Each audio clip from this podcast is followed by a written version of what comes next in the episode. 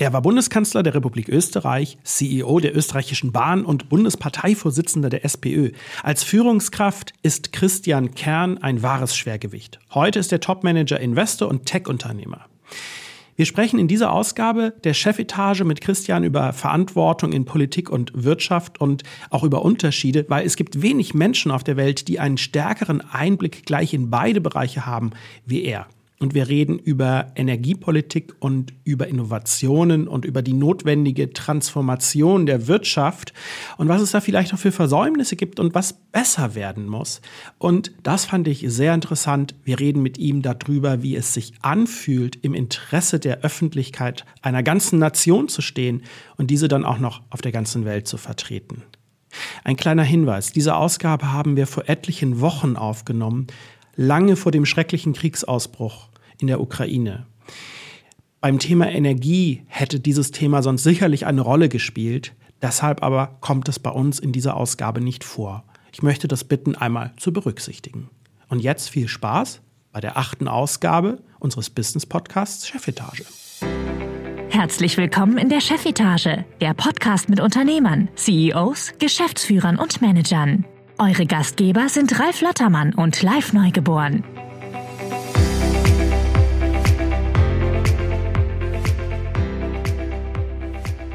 Ja, herzlich willkommen hier zu einer neuen Ausgabe. Schön, dass ihr wieder mit dabei seid. Mein Name ist Live Neugeboren. Ich bin Gründer und Geschäftsführer der Agentur Magnecon und einer der beiden Gastgeber hier in unserem Podcast. Und an meiner Seite, wie immer, Ralf Lottermann. Hallo Ralf. Hallo Live, guten Tag. Heute schalten wir das erste Mal in einer Ausgabe nach Österreich genauer gesagt nach Wien. Und dort sprechen wir aber nicht mit irgendjemanden, sondern gleich auf höchster Ebene. Denn in dieser Ausgabe zu Gast ist der frühere Bundeskanzler der Republik Österreich, Christian Kern. Herzlich willkommen. Herzlichen Dank für die Einladung und guten Tag. Ja, Christian, es freut uns sehr, dass du da bist. Du bist nicht nur früherer Bundeskanzler, sondern warst auch Bundesparteivorsitzender der SPÖ, also der österreichischen Sozialdemokraten. Und du warst CEO der österreichischen Bundesbahn. Und heute bist du Geschäftsführer der Blue Minds Gruppe, also Top-Führungskraft auf gleich ganz vielen Ebenen und damit natürlich der ideale Gast hier bei uns. Magst du dich vielleicht einmal selber ganz kurz vorstellen? Ja, herzlichen Dank für die Einführung. Christian Kern ist mein Name. Ich bin in Wien in Österreich aufgewachsen. Ich glaube, ein ziemlich typisches Exemplar eines Wieners. Und äh, ja, nach vielen Stationen in meinem Leben, ich habe ziemlich viel ausprobiert, äh, führe ich jetzt äh, gemeinsam mit zwei Partnern unser eigenes Unternehmen. Äh, da sind wir auch beteiligt äh, und darüber werden wir vielleicht nachher noch ein bisschen plaudern.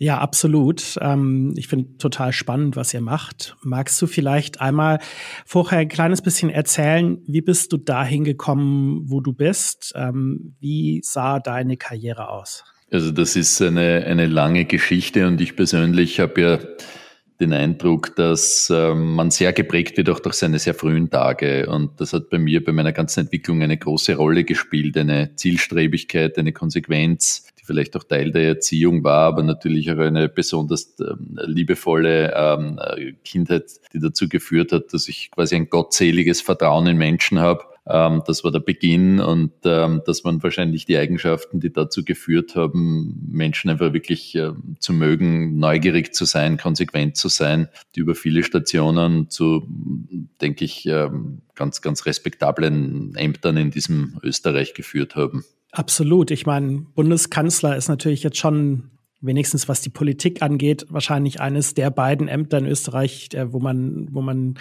sich nicht mehr wünschen könnte, als das zu bekommen. Ähm, du bist Quereinsteiger in der Politik gewesen. Du kamst aus der, aus der österreichischen Bahn und warst dort CEO. Äh, wie fühlt sich das an? Dann plötzlich Bundeskanzler zu sein. Das ist ja wahrscheinlich schon sehr anders. Oder wie darf man sich das vorstellen, so als Normalsterblicher? Naja, das war tatsächlich eine, eine sehr, sehr ähm, vielleicht unerwartete oder rasche ähm, U-Turn-Wende, wenn man so sagen will.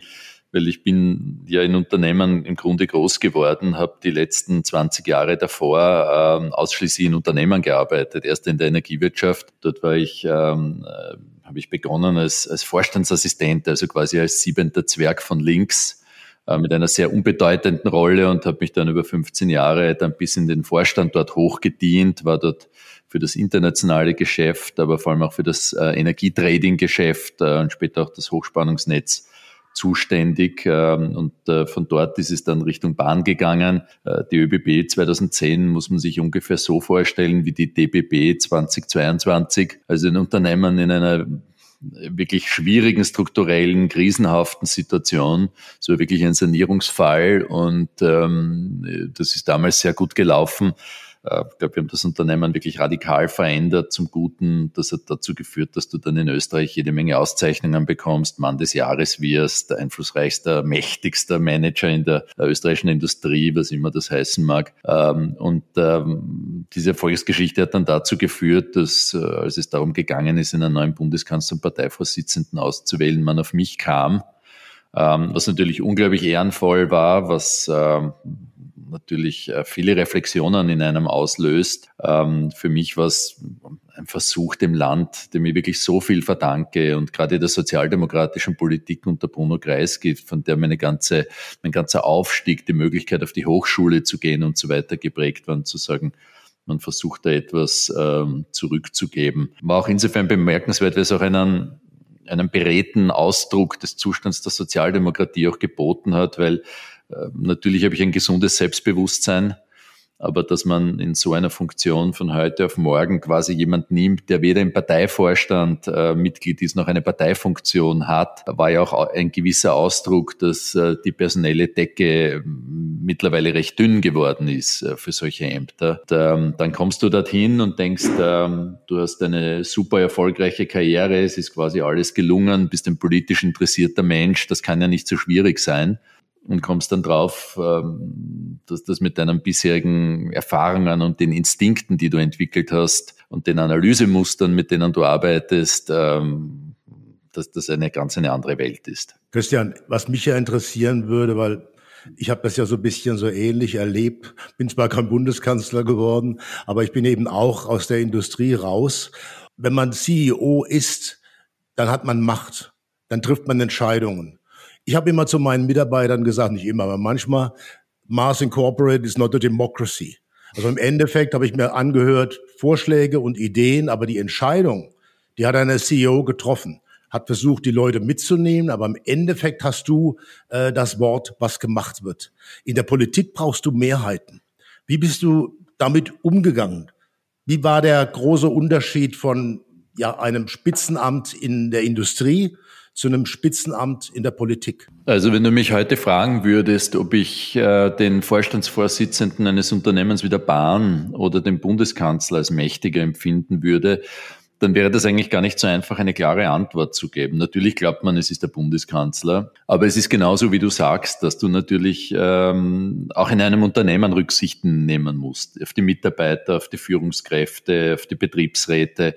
Und nur wenn du es am Ende schaffst, ein Team zu formen, dann kannst du gewinnen und erfolgreich sein. Und insofern glaube ich, sozusagen der Vorstandsvorsitzende einsam in seinem Elfenbeinbüro sitzt und, und sich die Akten vorlegen lässt und einmal den Daumen nach oben und einmal nach unten, der ist ja auch Geschichte. Das funktioniert ja, glaube ich, in großen, erfolgreichen Unternehmen nicht mehr so. Das kann sich vielleicht noch der Elon Musk leisten, aber da darf man ja auch Zweifel haben, ob das über einen längeren Zeitraum ein Führungsmodell ist, das klappen kann. So, und ähm, in der Politik ist es so, dass du halt wirklich eingebettet bist äh, in Notwendigkeiten, die immens sind. Und äh, das fängt jetzt gar nicht nur mit dem Institutionellen an, mit Parteivorständen, mit Parlamentsmehrheiten, mit den Wählern selbstverständlich, sondern da geht es sogar noch viel weiter, weil ich mich mit der Frage beschäftigt habe, ob es eigentlich so ist, dass ähm, ein Führer, ein politischer Führer seine Zeit prägt oder ob es nicht so ist, dass die Zeit sich einen Führer sucht. Und ähm, nach meinen persönlichen Erfahrungen, gerade auch mit der Politik,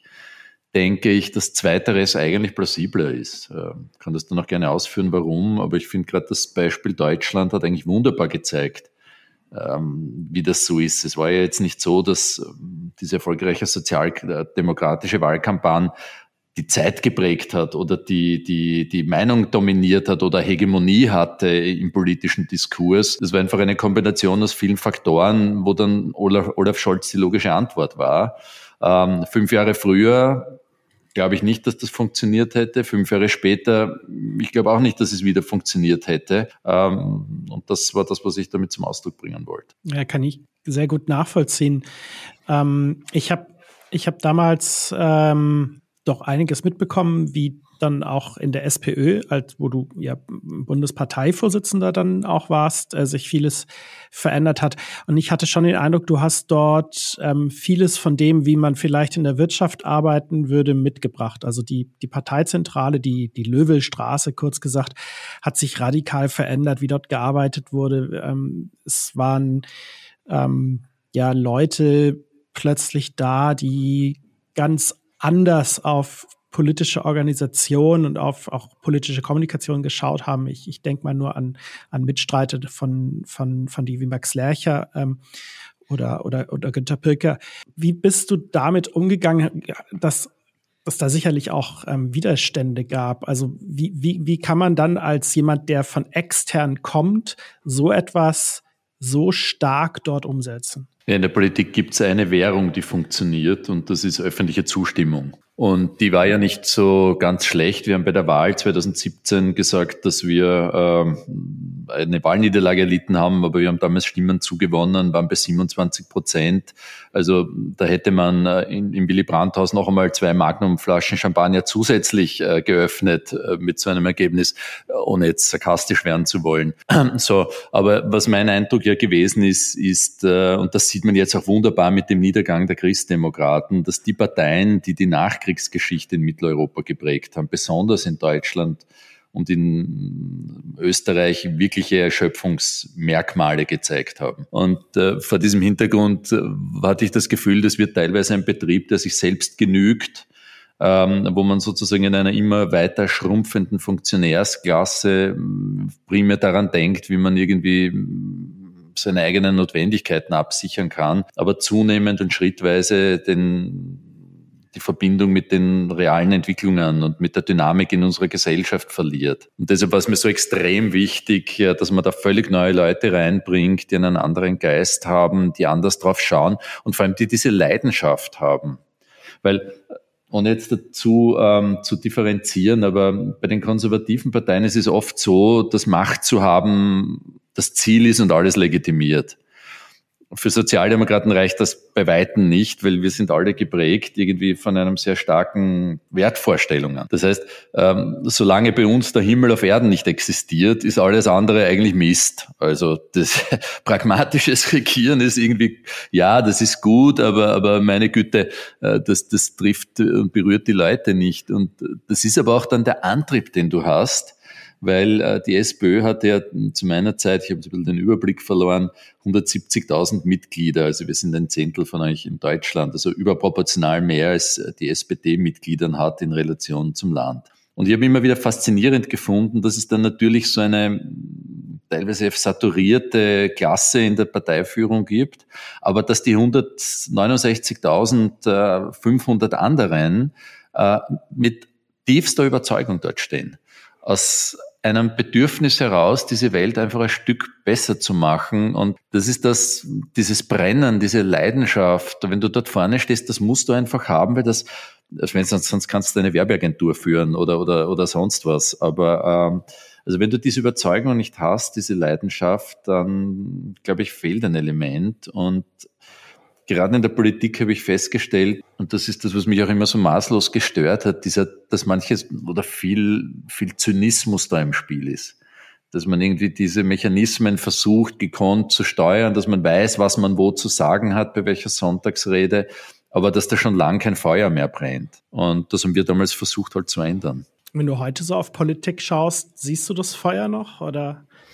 Ja, wenn, würde, würde schon sagen, also mich hat schon beeindruckt, äh, die, die Kampagne der SPD und der Olaf Scholz ist ja jetzt nicht einer, äh, der sozusagen Deutschland entertainen wird. Also, also das, also der wird sicherlich ähm, kein bunter Hund mehr werden, das geht sich nicht mehr aus. Aber in seiner ruhigen, soliden Art hat er das geschafft. Ich muss auch sagen, ich habe auch Respekt vor dem Comeback, das der Lindner mit der FDP geschafft hat damals. Ich glaube, 2013 sind sie ja rausgegangen aus, aus dem Parlament, äh, auch was die Grünen aufgebaut haben. Ähm, da gibt es schon Phänomene. Ich habe den Macron wahnsinnig geschätzt, weil ich den hinter den verschlossenen Türen erlebt habe, als einen, der unablässig versucht hat, Dinge voranzutreiben. Und zwar nämlich nicht nur im Hinblick auf die Pressekonferenz nach dem Europäischen Rat, sondern dass Politik einen Unterschied machen muss im Leben der Menschen. Da muss man nicht immer inhaltlich bei allem zustimmen, nicht, dass ihr mich missversteht. Aber mhm. ich habe vor dieser Attitüde Respekt, wenn jemand sagt, ja, ich will, ich will, ich will, dass es ähm, da Spuren gibt in meinem Wirken und nicht nur bloß in den Zeitungen, sondern tatsächlich im wirklichen Leben der Leute. Du hast vorhin gesagt, man braucht das Feuer in der Politik. Und wenn ich da jetzt wieder zurückkomme auf die Unternehmen als Führungskraft, als CEO, als, als Leader im Unternehmen, da brauchst du natürlich auch Authentizität, und Glaubwürdigkeit, weil du willst die Mitarbeiter mitnehmen. Du hast gemeint, das haben wir vielleicht nicht überall so in der Politik. Gibt es da Dinge, wo du sagst, das könnte die Politik von der Wirtschaft lernen?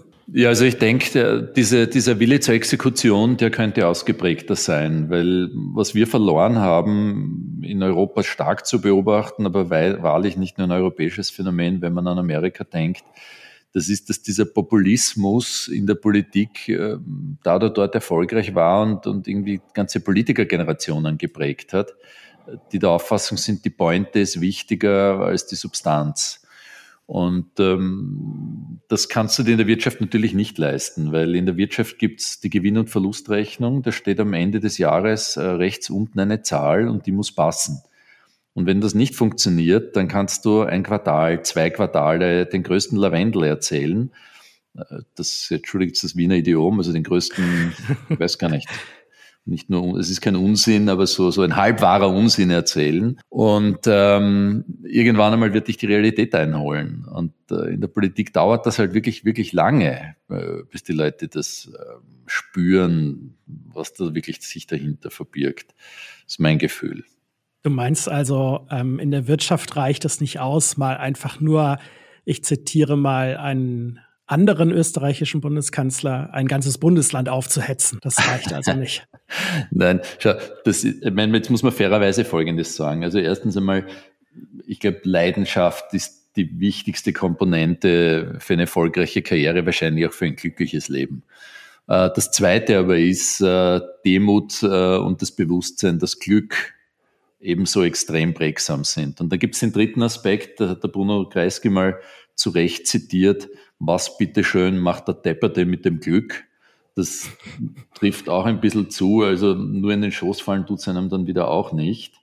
Ähm, und ich denke, das ist das, was man, was man da sehen muss, ähm, dass man da irgendwie auch sich selbst realistisch einschätzt, weil diese Phänomene, dass man mehr sein möchte, als man ist, äh, dieses ähm, als ob, äh, hast du ja nicht nur in der Politik, das ist ja in Wahrheit auch ähm, in der Wirtschaft so, weil wenn du dir heute Bewertungen von börsennotierten Unternehmen anschaust, äh, dieses, diesen Specs-Boom in den USA zum Beispiel, also da musst schon sehr deine Ratio und deine analytischen Fähigkeiten abschalten, um das alles noch zu glauben. Aber das Storytelling ist auch in der Wirtschaft einfach wichtiger geworden. Ähm, und ähm, insofern äh, ist die Wirtschaft vielleicht gar nicht so gut geeignet, um mit dem nackten Finger äh, schuldhaft auf die Politik zu zeigen.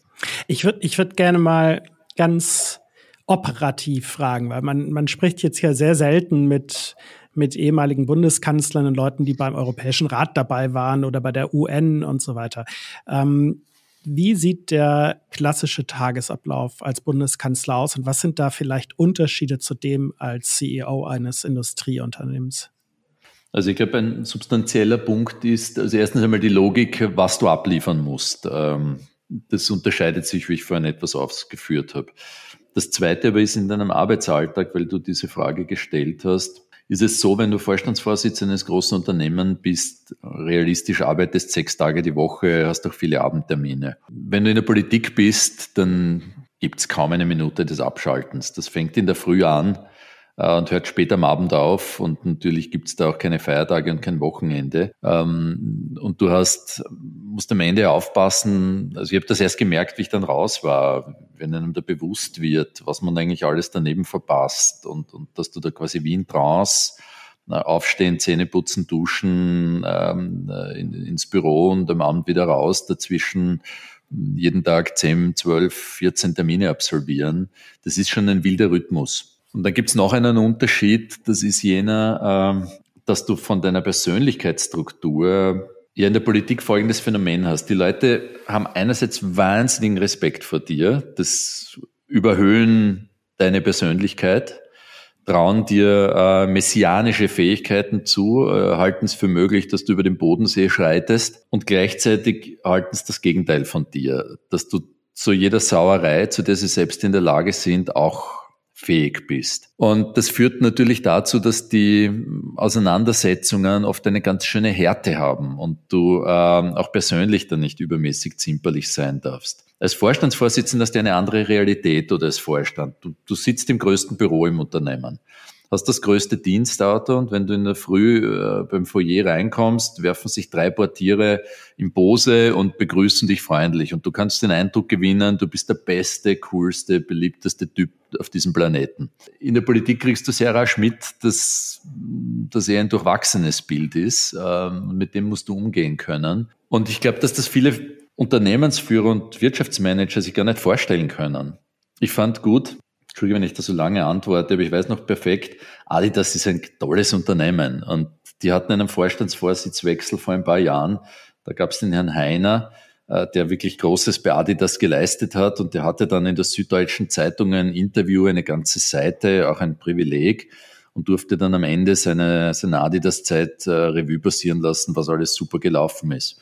Und dann fragt der Interviewer, ja, aber die Profitmarge, da haben sie Nike nie erreicht, also den Erzfeind. Und der zuckt darauf hinaus in dem Interview und, und gerät in, zuckt aus, also gerät in Rage, wird zornig, ähm, ich übersetze, äh, und, und, und schimpft dann den Interviewer. also mit der Haltung würdest du wahrscheinlich jeden Tag fünf erschlagen, wenn du in der Politik bist, weil da hörst du ganz andere Dinge, ganz andere Formen der Kritik. Und was ich damit sagen möchte, ist, ähm, dass du in der Wirtschaft nicht wirklich gut vorbereitet wirst es sei denn, und du bist Bahnchef, weil bei der Bahn ist es auch so, das gehört jedem Deutschen, das gehört jedem Österreicher. Wenn der Zug mal nicht pünktlich um die Ecke kommt, bist du in Teufelsküche und kriegst schon mit, das ist nicht nur alles ähm, Honeymoon und Wonne Waschdruck. Absolut, ja. ähm, vermisst du was von der Politik heute? Mm, was mein Punkt ist, ähm, ich, ich habe persönlich die Situation gehabt, dass äh, ich habe mein Berufsleben quasi als Journalist begonnen, dann war ich im Parlament als Assistent des Fraktionsvorsitzenden, Pressesprecher, dann ist es weitergegangen, Energiewirtschaft, Bahn und, und das ist eigentlich wenn man so will. Ähm, ich habe 30 Jahre lang nur Aufstieg erlebt, wenig Rückschläge und, und, und es war wie in einer geraden Linie immer nach oben. Und in der Politik habe ich dann festgestellt, dass das, was ich kann, was ich mir vorgenommen habe, ähm, leider nicht für den ultimativen Erfolg äh, gereicht. Und ähm, ich bin eher der Typ, der dann nicht sagt, da waren jetzt alle anderen schuld oder die Umstände, sondern ich könnte euch vier Podcasts lang erzählen, was ich alles falsch gemacht habe. Und das sage ich jetzt nicht als Koketterie, sondern ähm, das war schon sehr viel selbst gemacht, warum es dann nicht ganz gereicht hat. Und ähm, insofern sagt man sich, ja, das würde man gerne besser machen, aber die ganze Wahrheit ist, in der Politik gibt es äh, jedenfalls in unseren Breiten, in unserer Zeit äh, keinen zweiten Anlauf. Oder das habe ich auch nicht vor. Ich bin jetzt glücklich in meinem Unternehmen, in meinem eigenen, habe maximale Freiheit. Äh, mein Hund liegt mir zu Füßen und wenn wir Lust haben, gehen wir in der Früh joggen statt ins Büro. Also das ist schon auch eine, eine, eine Qualität und aus der Position sich dann mit Politik zu beschäftigen, ist wesentlich angenehmer, als da vorne ähm, im Sturm und Hagel zu stehen. Gibt es auch Sachen, wo du sagst, Gott sei Dank, das habe ich jetzt nicht mehr um mich rum, was du in der Politik hattest? Du hast vorhin so ein bisschen über das Politiker-Bashing, das ist ja sehr modern, auf Politiker zu schimpfen gesprochen. Gibt es da noch mehr Dinge, wo du sagst, da bin ich froh, dass das hinter mir liegt? Ja, ich meine, ich muss sagen, dass ich den einen oder anderen am Weg verloren habe, der in meinem Leben keine Rolle mehr spielt, war ich jetzt nicht böse drüber. Also wir haben ja eine Auseinandersetzung geführt, äh, eine Wahlauseinandersetzung, die war ja von einer seltenen Härte 2017 war ja in Österreich wirklich ein Bruch, eine Zäsur äh, zwischen ÖVP und SPÖ. Und man hat uns dort die Campaigning vorgeworfen, ja, unser Wahlkampfberater hat eine völlig vertrottelte Homepage gemacht mit 4000 Followern, die wirklich niemanden interessiert hat, aber die idiotisches, ähm, skrupelloses Zeug verbreitet hat. Das ist auch wirklich zum Schämen gewesen und dann kann man sich nicht ganz äh, davon distanzieren. Aber wenn du schaust, was dann wirklich passiert ist, wie äh, das Innenministerium missbraucht worden ist, das Finanzministerium missbraucht worden ist, dass die Justiz unter Druck gesetzt worden ist, dass der Journalismus manipuliert und gekauft worden ist, dass man selber ähm, im Bereich Dirty Campaigning jedes nur erdenkliche Mittel angewandt hat, äh, bis zu den Journalisten vor Zeitungen vorgeschickt, die man dann bezahlt hat mit Steuergeldern, um, um persönliche Drecksgeschichten ähm, über mich zu erzählen, die dann sowieso nicht gestimmt haben oder über meine meine Frau, das ist schon, ähm, das war schon eine eigene, eine eigene Form der Auseinandersetzung. Ja, und äh, auf den Punkt gebracht, davon brauchst du nicht zu viel in deinem Leben. Das heißt also, mal ganz direkt nachgefragt, äh, mit deinem Nachfolger irgendwann mal ein Bier trinken gehen, ist wahrscheinlich eher nicht der Fall. Naja, der hat sich jetzt mittlerweile verabschiedet. Äh, und, ja, ja, äh, klar. Äh, ich, also nein, das war kein fairer Wettbewerb. Die haben damals äh, die Wahlkampfbudgets äh, massiv überzogen, mehr als das Doppelte, haben noch öffentliches Geld dafür missbraucht, äh, um sich das bezahlen zu lassen. Also, weißt man muss, um den Erich Kästner zu zitieren, äh, nie sollst du so tief sinken, den Kakao, durch den man dich zieht, auch noch zu trinken. Also, das muss nicht sein. Ich finde immer wieder bemerkenswert, dass es ganz häufig diejenigen sind, die nach draußen am am stärksten darüber reden, was für eine Acht, wie weiße Weste sie haben oder wie wenig sie andere angeblich anpatzen wollen, ähm, dass das dann meistens diejenigen sind, die es am meisten selber machen. Aber lass uns, lass uns zu Schönerem kommen, nämlich zu, zu echten Zukunftsfragen und ähm, zu dem, was du jetzt machst. Ähm, ich finde das sehr, sehr spannend. Du hast ein, ein Unternehmen und du arbeitest äh, in einem Unternehmen, ähm, was sich um, um äh, Energiefragen kümmert, um Innovationen kümmert. Ähm, erzähl doch mal. Naja, was, was wir jetzt tun, ist, äh, dass wir ja drei Partner sind, die alle einen energiewirtschaftlichen Hintergrund haben und ich selbst komme noch aus dieser Mobilitätsschiene. Ähm, und äh, was wir uns entschieden haben, ist, äh, dass wir wirklich nur Dinge machen, wo wir glauben, dass die nachhaltigen Wert für die Gesellschaft hat. Das klingt jetzt vielleicht ein bisschen romantisch und, und, und vielleicht ein bisschen großsprecherisch, aber es ist ja gar nicht nur ein moralisch-altruistisches Motiv, sondern wir glauben schlicht und einfach, dass sich daraus äh, profitable Geschäftsmodelle machen lassen weil sich unsere gesamte Wirtschaft verändern muss, um die Herausforderungen unserer Zeit ähm, zu bewältigen. Und was wir haben, ist ein mittlerweile Beteiligungsportfolio, das besteht aus rund ungefähr 15 Unternehmen, die sich mit Fragen beschäftigen, wie, der, wie kann man durch künstliche Intelligenz den Einsatz von erneuerbarer Energie zum Beispiel optimieren oder von Speichermedien für Energie. Wir haben eine Unternehmung gerade verkauft an eine Nasdaq-Company, die hat sich beschäftigt mit äh, einer, der Optimierung der Ladevorgänge für E-Autos an öffentlichen Ladesäulen zum Beispiel. Äh, haben eine andere, die hat jetzt nichts mit Energie zu tun, aber das finde ich auch ganz interessant. Die machen über Voice Recognition ähm, ein Anti-Mobbing-App äh, für, für ähm, Kinder und Jugendliche, die die ähm, Kinder schützen sollen vor, vor Mobbing und, und, und Übergriffen.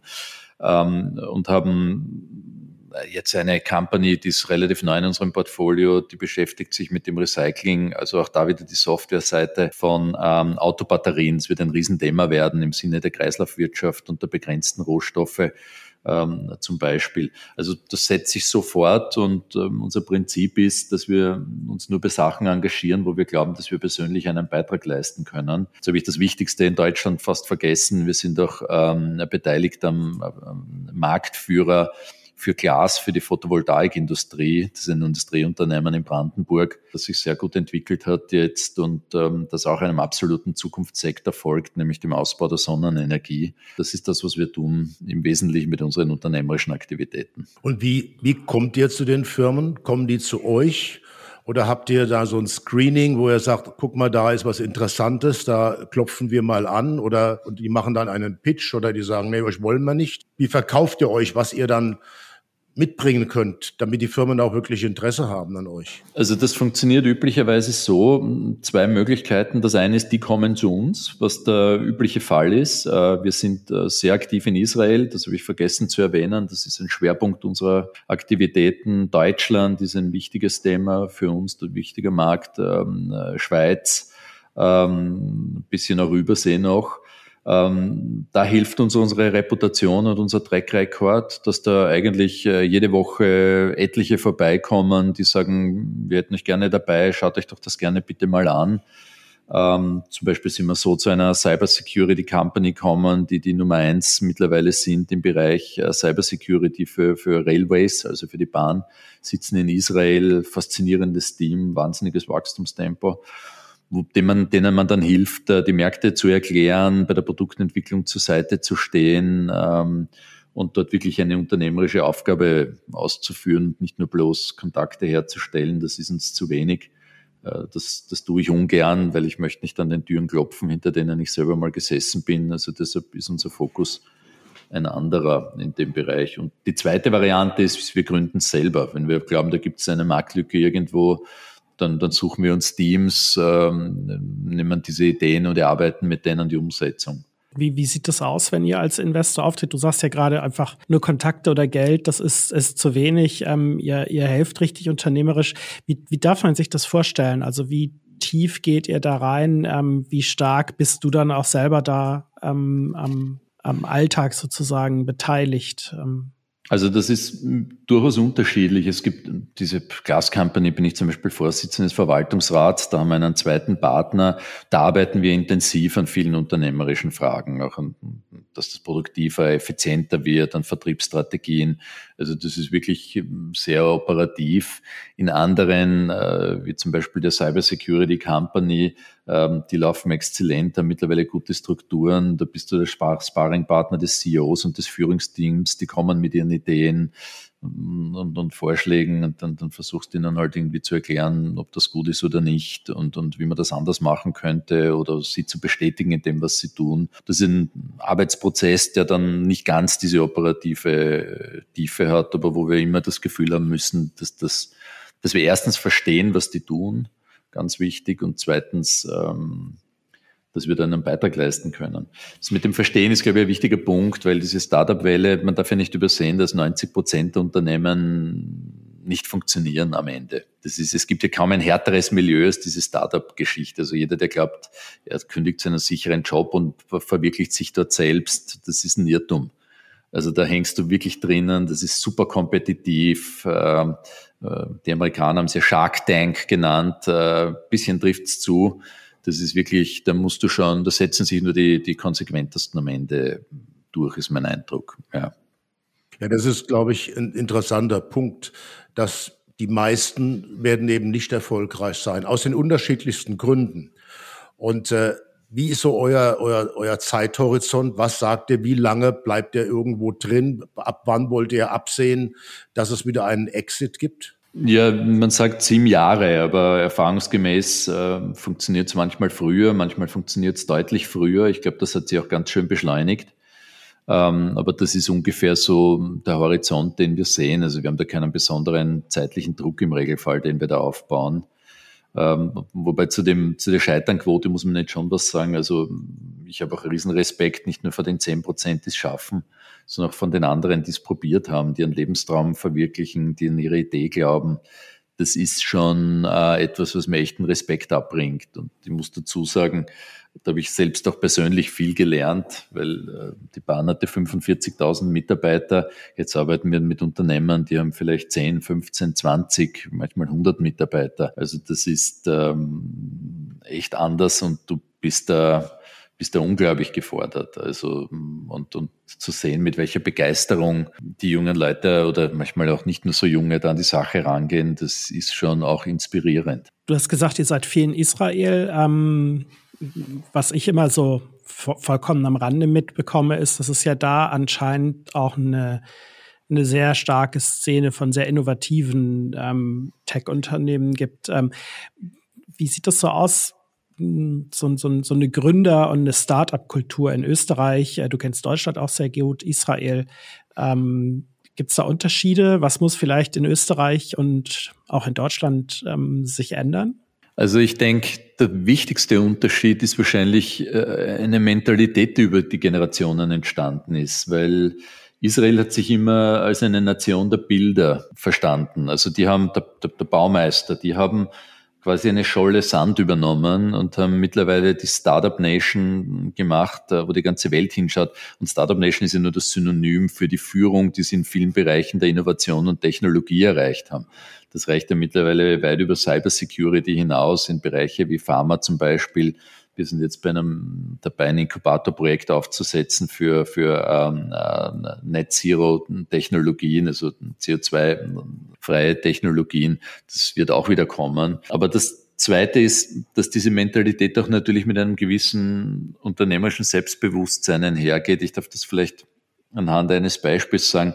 Äh, vor zwei Jahren ist das gewesen, hat mich einmal ein junger Mann gebeten, ob ich Zeit habe für ihn und dann kam er ins Hotel und wir sind dort im Foyer gesessen und der hat mir sein Startup vorgestellt, das die Bahnwelt revolutionieren möchte, indem er sozusagen das Ticketing quasi globalisiert, was halt in der Bahnwelt ein großes Problem ist, weil wenn du in Deutschland ein Ticket kaufen möchtest für, ich sage jetzt mal, ähm, äh, Ungarn, dann wünsche ich dafür Spaß damit. Also nicht so einfach, so eine Reise durch ganz Europa zu planen. So. Ähm, und der sitzt da und erzählt mir das und, und als ehemaliger Bahnmanager und ich war der Vorsitzende auch der Vereinigung der europäischen Bahnen, also bilden wir ein, einen guten Überblick zu haben ähm, über diese riesigen Tanker, äh, sitzt mir da ein junger Mann gegenüber und erzählt mir zwei Stunden lang, wie er das anlegen will. Und ich habe mir nur gedacht, was erzählst du mir da? Ihr habt weniger Eisenbahnnetz in Israel als wir in Österreich bei unserem größten Stahlwerk, also äh, an Betriebsbahnen. Wie kommst du auf die Idee, dass du ausgerechnet ähm, äh, den Schlüssel in der Hand hast? Und ich kann da sagen,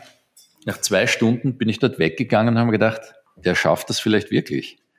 Das ist, der hat eine Begeisterungsfähigkeit, vor allem sich selbst zu begeistern, gehabt für das, was er tut. Das, das hat mir echt einen Respekt abgerungen. Ich verfolge den heute noch aus den Augenwinkeln. Wir haben dann damals nicht investiert, ähm, aber wünsche dem wirklich Erfolg und viel Glück und, und wir haben heute noch Kontakte. Aber es gibt noch eine zweite Eigenschaft, die ich in Israel faszinierend finde. Das ist dieses Firgun-Prinzip.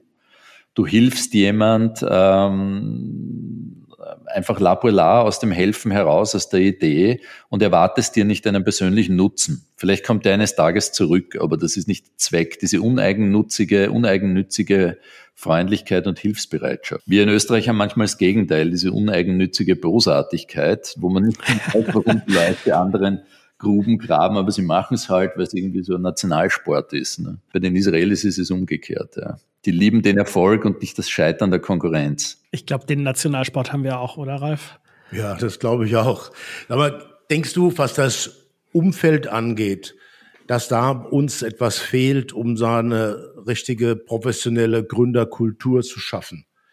Sind da Dinge, die wir ändern sollten in Österreich oder in Deutschland, damit wir da so ein, ja, ob wir jeweils Israel schaffen, bezweifle ich, aber Vielleicht sind wir zu bürokratisch oder gibt es Dinge, die man bei uns anders machen sollte, damit mehr junge Leute Startups gründen? Ähm, ich glaube, dass Deutschland auf einem guten Weg ist. Wenn ich mir anschaue, was in Berlin, in München abgeht, in, in vielen anderen Städten, das ist schon beeindruckend und hat sich unglaublich entwickelt. Das siehst du ja auch an der Zahl der Unicorns. Und ich habe auch das Gefühl, dass die Bürokratie, äh, die das unterstützen soll, da langsam in Fahrt gekommen ist, dass es besser wird. Ich meine, wir, glaube ich, reden ja an der Stelle auch wirklich über ein, eine Mentalitätsgeschichte. Wir Österreicher neigen irgendwie zwischen ähm, Minderwertigkeitskomplexen und völliger Selbstüberhöhung zu schwanken während in Deutschland äh, irgendwie der Zweifel an sich selbst permanent ähm, an den Grundfesten nagt. Ich kann nur von außen sagen, äh, ich wundere mich manchmal darüber, weil Deutschland hat eine fantastische Industrie, hat großartige Intellektuelle, hat exzellente junge Leute, die fantastisch ausgebildet sind, die auch großartige Unternehmen gegründet haben. Ich glaube, das braucht ein bisschen Zeit und das ist schon auf einem guten Weg. Und, und, und jeder, der prognostiziert zum Beispiel, dass Tesla die deutsche Automobilindustrie oder die Chinesen die deutsche Automobilindustrie in Grund und Boden stampfen, stampfen wird, das ist ja, das glaube ich nie im Leben. Also das ist, die haben einfach Fähigkeiten und Ressourcen in ihren Händen, die dazu führen wird, dass die auch in 20, 30, 40 Jahren noch dominieren werden. Und bei den Startups ist das, glaube ich, ein Entwicklungsprozess. Also das, ich glaube, das ist interessanter, weniger als Israel der Benchmark mit Paris, weil dort auch viel passiert an, an, an staatlicher Unterstützung äh, mit Frankreich. Aber das entwickelt sich eindeutig zum Guten. Das ist eine überraschende, überraschend positive Antwort. Ja, ich glaube, du ich, ich denke da gerade drüber nach, weil du sagst so diese Selbstzweifel und so. Und ich glaube, man man betrachtet vieles so aus der Binnenperspektive immer erstmal zu kritisch. Also zum Beispiel als als ähm, ich vor anderthalb Jahren die Formalitäten hier für unser Unternehmen ähm, gemacht habe, wo ich dann erstmal gestöhnt habe. Also die erste Post, die ich bekommen habe, war tatsächlich von der Gebühreneinzugszentrale für den Rundfunk. Ähm, und äh, dann kam irgendwann die Gewerbesteuer und irgendwas und vom zum Beispiel vom örtlichen Bürgermeister oder so habe ich noch nie was gehört. Ich hätte immer gedacht, naja, wenn man dann Unternehmen gründet, dann vielleicht kommen die mal und fragen, hey, können wir irgendwie unterstützen oder schön, dass ihr da seid oder so. Aber, aber ich glaube, vielleicht hast du recht. Vielleicht ist es auch ja, besser als man es so fühlt. Ja, spannend, sehr spannend. Ich meine, was du, was noch so eine Beobachtung ist, gerade auch äh, eine Mischung aus meinen politischen und unternehmerischen Erfahrungen.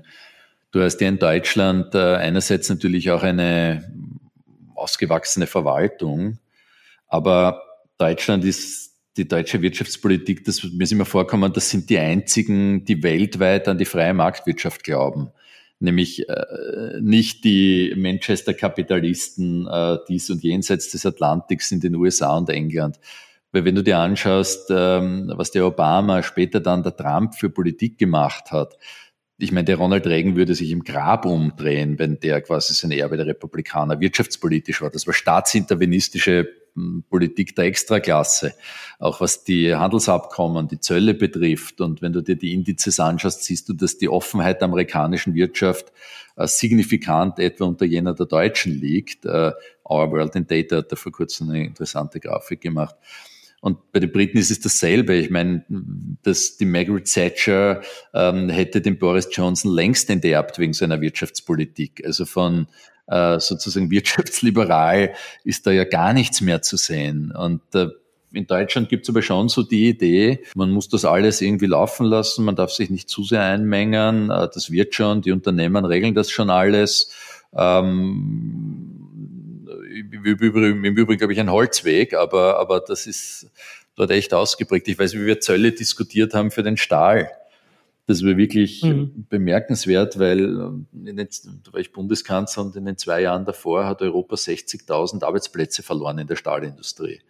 Und mir war es wichtig, dass wenn die Amerikaner äh, Zölle auf chinesischen Stahl haben von bis zu 200 Prozent, dass wir auch unsere Industrie einigermaßen schützen, weil ja sonst die völlig äh, exponiert sind. Die Amerikaner entziehen sich und in Europa schlägt dann quasi der Blitz ein. Und das ist ewig diskutiert worden. Und dann am Ende konnten wir die Angela Merkel äh, mühsamst bewegen, einem, einem Kompromiss zuzustimmen, der dann Zölle ungefähr bei einem Viertel der amerikanischen möglich gemacht hat. Aber das war so typisch, weil man dort halt äh, der Meinung war, naja, wir müssen ja unsere Interessen als Exportnation bewahren. Ähm, was die Amerikaner ja auch so sehen, nur die sind halt wesentlich unzimperlicher, wenn es darum geht, die eigenen Interessen zu verteidigen. Eigene Interessen und ähm, so die ganzen internationalen Erfahrungen, das leitet ja jetzt ganz schnell auf ein ganz anderes Thema hin. Ihr seid, wie du ja schon selber sagtest, im Bereich Energie ganz stark engagiert und gerade Energie wird ja zunehmend ähm, zu einem sehr politischen Thema, wo es auch um, um ähm, ja, Lieferketten, um äh, internationale Zusammenarbeit und ähnliches geht. Ähm, was siehst du da? Was, wie, wie, wie sich das entwickelt? Was für Konsequenzen muss man vielleicht ziehen? Ähm, auch gerade um sowas wie Nachhaltigkeit, Klimaschutz und ähnliches hinzubekommen, aber auch, dass wir nicht irgendwann mal, ja, dass die Heizung halt nicht mehr angeht, weil zum Beispiel kein Gas kommt oder um mal so ein Beispiel zu nennen. Also ich muss sagen, ich halte das für eine ganz eine dramatische Situation und ehrlich gesagt für ein hochrangiges Politikversagen, was da seit 2011 passiert ist. Weil man hat sich damals entschieden, aus guten Gründen aus der Atomkraft auszusteigen. Hat dann ein bisschen mehr in den Bereich erneuerbare Energien gemacht, aber es war mit freiem Auge sichtbar, dass das natürlich nicht ausreichen wird. Und jetzt hast du heute die Situation, dass aufgrund einer Vielzahl von Faktoren sich Gaspreise, Strompreise, CO2-Preise vervier, verfünffacht haben. Und äh, ich sage das schon seit Monaten, jetzt kommt das langsam an, ähm, dass wirklich äh, Menschen sich entscheiden werden müssen in Europa, ob sie essen oder heizen. So dramatisch ist das, weil diese Preiserhöhungen ja leider noch nicht einmal voll ausgerollt sind. Diese Großhandelspreise gehen den Endverbraucherpreisen voraus. Wenn die noch länger auf dem Niveau bleiben, wo sie jetzt sind, dann wird das noch einmal zu weiteren Verteuerungen führen. Das Unangenehme bei der Geschichte ist ja, dass ähm, das ja eine Vielzahl von Folgewirkungen hat. Bleibt bei dem Düngemittelproblem.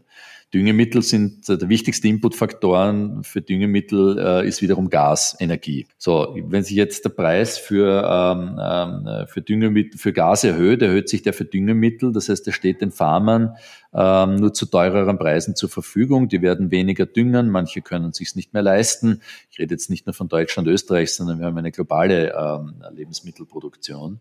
Äh, die, die, die Futtermittel für, für Tiere werden immer teurer werden und die Conclusio ist, dass diese Preissteigerungen bei den Nahrungsmitteln ähm, sich auch in Gang setzen wird. Die ist im Vorjahr um 30 Prozent gestiegen, die, die Großhandelspreise für, für quer drüber, von Getreide bis, bis äh, Fleisch und so weiter. Das wird weitergehen. Das heißt, es trifft dann wiederum eine exponierte Zielgruppe, die sich das nicht erlauben und leisten kann. Und da, da gibt es eine Vielzahl von solchen Kettenreaktionen, die die Politik übersehen hat. Und in Wahrheit kannst du nur schauen, dass du so schnell als möglich jedes Häuserdach, äh, jede Bergkuppe äh, mit Photovoltaik, Wind und sonst was ausstattest und äh, die Diskussion führst, wie du deine Gasressourcen sichern kannst. Weil ähm, zu glauben, dass wir mein Freund Sigmar Gabriel hat das letztens einmal formuliert, das hat einen hohen Preis, aber da müssen wir uns von Russland und den Energielieferungen abkoppeln. Also ich kann nur sagen, das wünsche ich mir nicht, weil äh, Deutschland hat äh, rund die Hälfte Gas, Kohle, Öl kommt aus Russland. Das ist kurzfristig nicht kompensierbar. Und wenn die Preise dann in der Folge die Energie weiter auf dem Niveau bleiben, wo sie jetzt sind oder weiter steigen, dann hat das nicht nur für die ähm, sozialpolitische Auswirkungen, das ist auch dramatisch für die Industrie. Es braucht ja keiner glauben, dass man mit diesen Energiepreisen den Industriestandort Deutschland auch nur irgendwie aufrechterhalten kann. Und jetzt ohne zu dozieren, gibt es noch einen dritten Punkt. Wir haben ja, ich bin ein Anhänger der CO2-Bepreisung, um äh, Emissionen zu reduzieren. Und ich habe das gesagt, wir reden nicht nur drüber, unser ganzes Geld, unser ganzes Vermögen folgt diesen Technologien und unserer Überzeugung. Also das ist wirklich, glaube ich, durchaus konsequent. So, jetzt ist aber Folgendes passiert, dass man bei diesen CO2-Preisen für die Industrie und Energie glaubt, das regelt der Markt sind wir wieder bei dieser deutschen mhm. ähm, Illusion, wenn man so will. diese CO2-Zertifikatspreise haben sich für diese Gruppierungen innerhalb von eineinhalb Jahren verfünffacht. Ähm, teilweise sogar noch mehr. Die sind von 17, 18 Euro jetzt auf 95 Euro raufgegangen. Es braucht doch keiner glauben, dass die Industrie ihre Produktionsprozesse innerhalb von 18 Monaten so anpassen kann, dass sie kein CO2 mehr produziert. So, das heißt, du, du schaffst einen wahnsinnigen Kostennachteil und gleichzeitig aber zieht die Handelspolitik nicht nach, weil wir natürlich einem Wettbewerb gegenüber USA, China, Asien exponiert sind, der dazu führt, dass unsere Industrie ähm, nicht mehr standhalten kann den billigeren Produktionskosten in diesen Räumen. Da hilft uns im Moment gerade mal noch die Logistikkosten, die hohen, weil ein Container über das Meer zu verschiffen auch deutlich teurer geworden ist. Aber das ist eine Frage der Zeit, bis das implodiert und in sich zusammenbricht. Und das ist das, was ich nicht verstehe, äh, wenn man über Klimawandel redet. Ähm, alle reden immer über das Ziel, aber keiner redet ernsthaft über einen sinnvollen Weg dorthin. Natürlich muss man CO2 bepreisen, natürlich muss das immer teurer werden. Aber du musst das doch um Gottes Willen so machen, dass du nicht industrie- und sozialpolitisch einen Megaschaden anrichtest. Entschuldige, das war lang. Die Franzosen wollen mehr Atomkraftwerke bauen. Ja, aber das ist ja, das ist der nächste Mumpitz. Äh, weißt du, warum das ein Unsinn ist? Äh, lass einmal die Nachhaltigkeitsdiskussion weg. Aber da wird jetzt die nächste Sau durchs Dorf getrieben mit dieser Taxonomie. Wir regen uns alle maßlos drüber auf, dass jetzt äh, die quasi als erneuerbar gelten und dann vielleicht sich ein Investor dorthin verirrt, der dort finanzieren wird. Also erstens einmal kann ich das sagen, ein privater Investor wird sich auch, da kannst du welchen Stempel du auch immer willst, aufdrücken, nicht engagieren. Die Beispiele von aktuellen Atomkraftwerken, diesen European Pressurized Reactor, das ist der jüngste Status, diese Kraftwerke wurden geplant, gebaut, das ist in 10, 15 Jahren oder noch länger. Das heißt, mit riesigen Budgetüberschreitungen, äh, Zeitplanüberschreitungen, die ein privater Investor nie im Leben ähm, akzeptieren kann. So, das heißt, die einzige Chance, das zu machen, sind staatliche Subventionen. Und die gibt's ja heute schon weil wir regen uns über die Taxonomie der Zukunft auf, aber Hinkley Point in Großbritannien oder das geplante Atomkraftwerk bei Baksch in Ungarn, die bekommen von den staatlichen, von den nationalen Regierungen Einspeisetarife vorgesehen, die sind doppelt so hoch wie das, was ein Photovoltaikkraftwerk bekommt.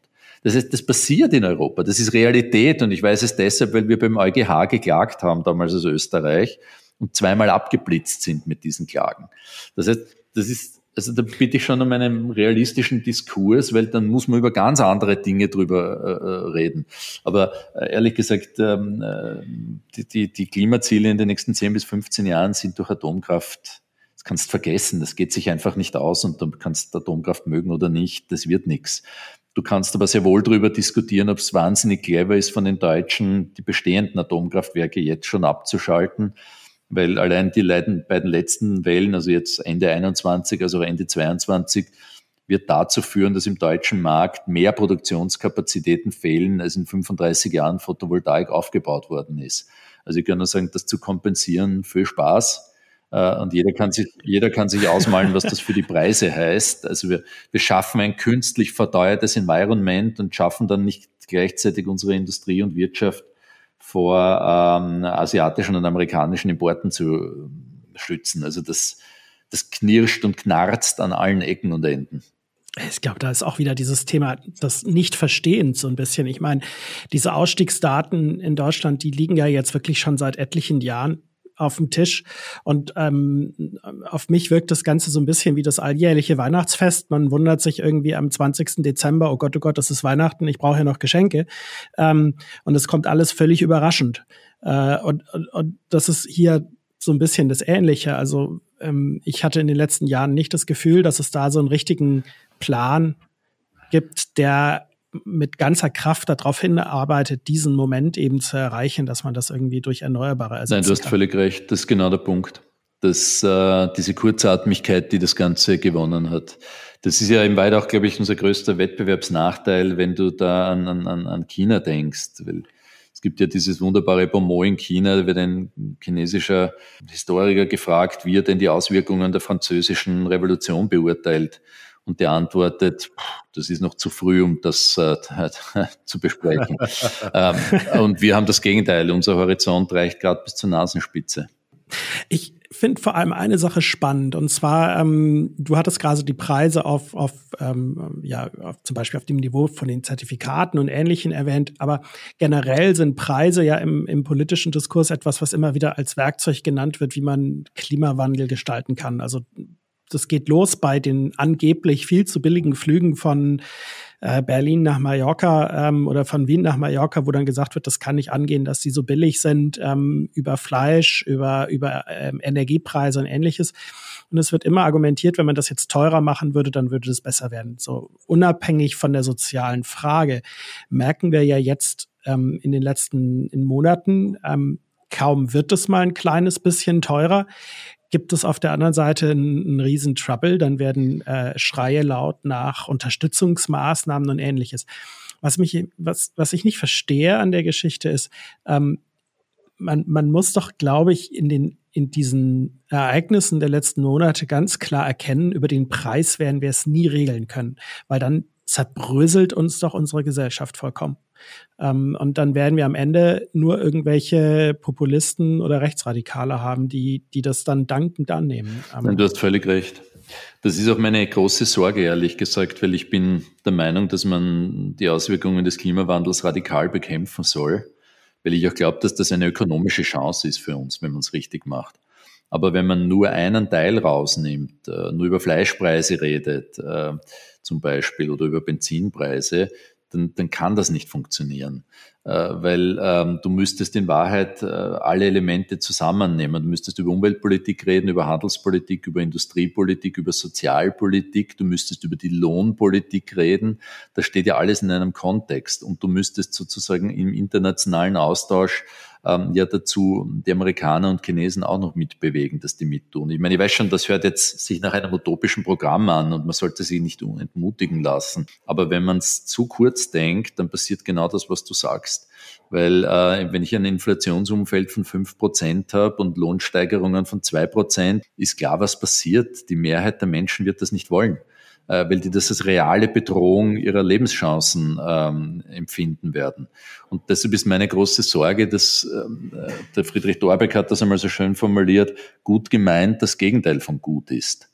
Also du musst schon mhm. ähm, ähm, versuchen, sozusagen einen, einen Ausgleich zu schaffen der Interessen, weil sonst erntest du nur Populismus und dann wirst du sehen, dass es spätestens in drei, vier Jahren äh, wird nicht Fridays for Futures äh, dominieren, sondern die Gegenbewegung dazu. Und damit zerstören wir in Wahrheit unsere gesamte Ambition und die notwendigen politischen Maßnahmen. Das ist meine echte Angst, dass äh, dieser grüne Populismus äh, dem eigentlichen grünen Anliegen nicht gut tut. Wo wir, wo wir beim Thema Nachhaltigkeit sind ähm, und bei, bei der Frage, wie man sowas organisieren kann du sprichst auf der Website von deinem Unternehmen von Zeitenwende und ähm, dass ihr daran arbeitet, Industrie und Energie zu transformieren. Und ich glaube, das ist ja eines der großen Probleme, die wir haben, dass das noch nicht so richtig funktioniert. Und ich frage mich häufig, woran das liegt. Ich will mal ein Beispiel geben, und zwar, du hast vorher Elon Musk angesprochen. Und ähm, wenn man sich jetzt mal Tesla anschaut, dann gibt es heute, glaube ich, wenig Gründe,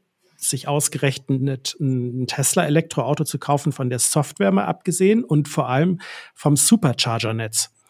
Ähm, also Tesla hat es geschafft, da waren sie noch viel, viel kleiner, über ganz Europa ein dichtes Netz von Ladestationen, von Schnellladestationen ähm, zu verteilen, die auch immer funktionieren und die sehr einfach zu funktionieren. Und gleichzeitig haben das gigantische Konzerne wie Volkswagen, Daimler oder BMW nicht geschafft bis heute. Und ähm, ich, ich frage mich immer, wie kommt sowas? Also ähm, da kommt ein kleines Unternehmen aus den USA und sagt sich, ja, klare Analyse, wenn wir Elektroautos verkaufen wollen, brauchen wir Ladestationen, also bauen wir Ladestationen. Warum kriegen das ähm, klassische Unternehmen nicht hin? Und wie muss man solche äh, Transformationen, so eine Zeitenwende vielleicht organisieren, damit sie es hinbekommen? Also ich glaube, es sind drei Phänomene. Das eine ist, äh, man muss schon Respekt vor dem Mask auch haben. Das ist schon eine Persönlichkeit, der Dinge wahrgenommen und gesehen hat, die andere vor ihm nicht so am Radar hatten. Also das ist sicherlich herausragend.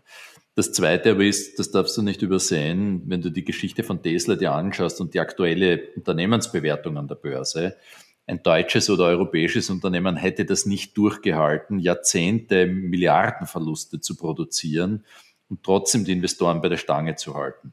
Das hat einerseits Mentalitätsgründe, was die Investoren auch betrifft, aber zum Zweiten natürlich auch äh, die äh, Funds, die dort zur Verfügung stehen. Also weil die haben einfach ein ganz ein anderes Sozialsystem wie wir. Das ist nicht umlagebasiert, sondern äh, da entstehen riesige äh, Fonds, mit denen wiederum Technologieunternehmen, Infrastruktur oder sonst was finanziert werden kann. Das heißt, die haben schon einmal ganz andere Finanzierungsspielräume, selbst als die großen europäischen Unternehmen. Es ändert sich jetzt etwas, aber das ist ein großer Unterschied.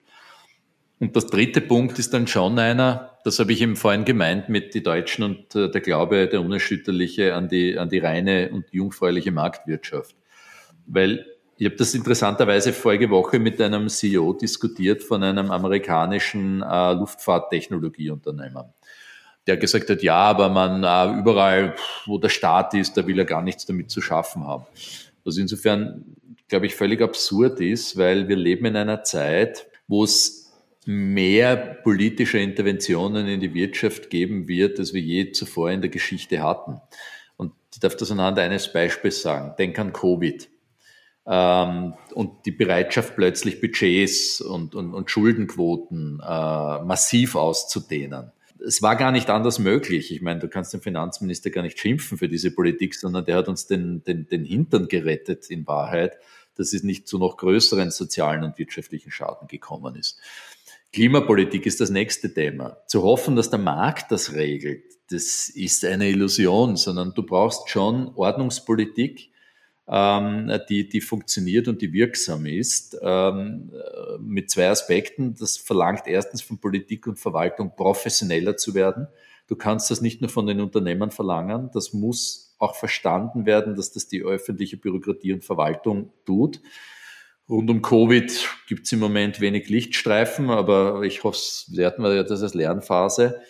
Und äh, du musst als weiteres auch äh, natürlich auch die Technologie ähm, im Auge behalten. Die muss sich weiterentwickeln. Da haben wir die Potenziale noch nicht ausgeschöpft. Also ich rede jetzt nicht über Geoengineering, aber eine Company von uns, die heißt F-Site zum Beispiel, sitzt in Israel, die beschäftigt sich nur, wie man den Einsatz von erneuerbaren ähm, äh, Energietechnologien und Speichertechnologien so nutzen kann, dass ähm, äh, möglichst optimal die Nachfrage- und Angebotsmuster ähm, bedient werden können auf den Energiemärkten.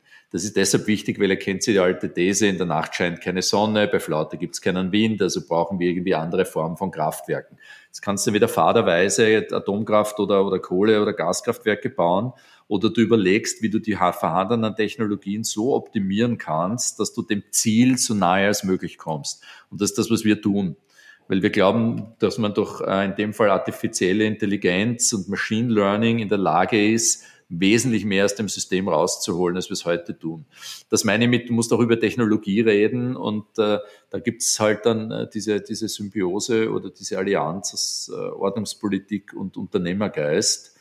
Und das ist das Mittel, auf das ich das setzen würde. Und das wird, glaube ich, auch zunehmend besser bei uns verstanden. Hoffe ich zumindest. Mhm. Wie, wie kriegen wir den Unternehmergeist mehr in die Politik? Was könntest du abschließend, um mal den Bogen zu machen, was würdest du Politikern und Politikerinnen raten, wie man Innovationen möglichst gut vorantreiben kann und gleichzeitig Menschen mitnimmt?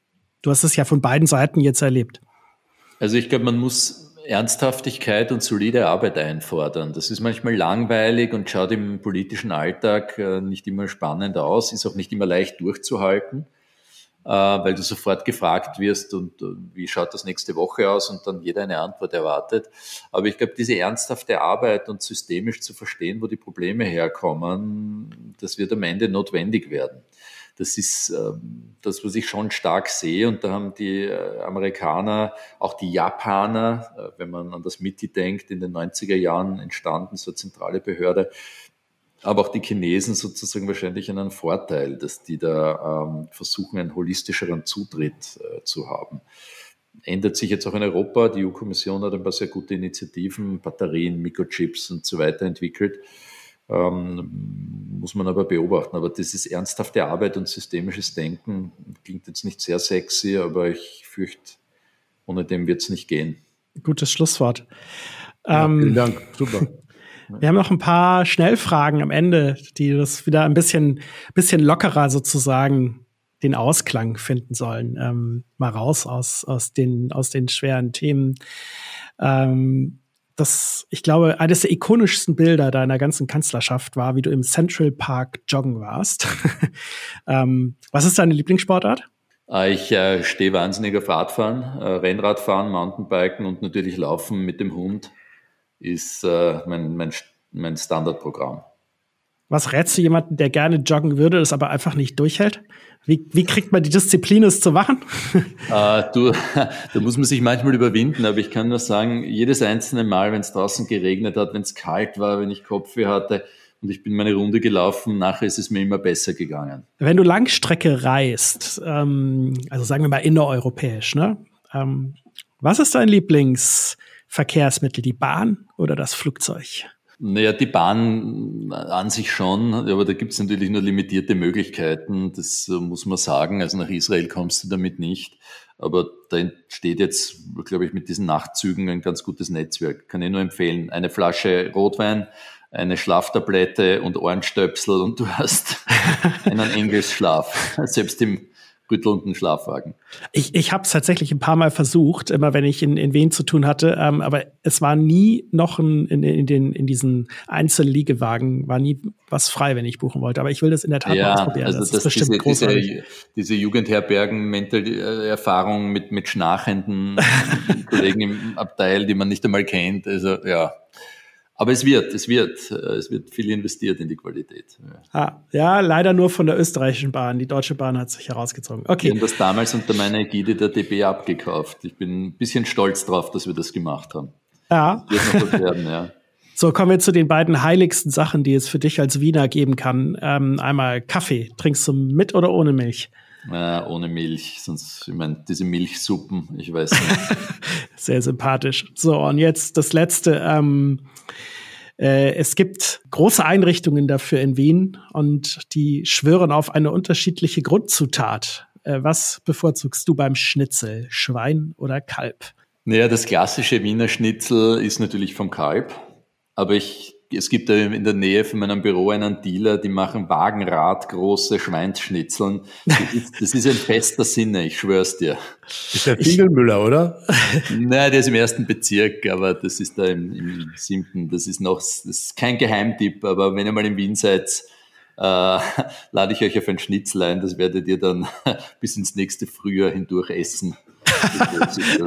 wir kommen drauf zurück, sehr gerne.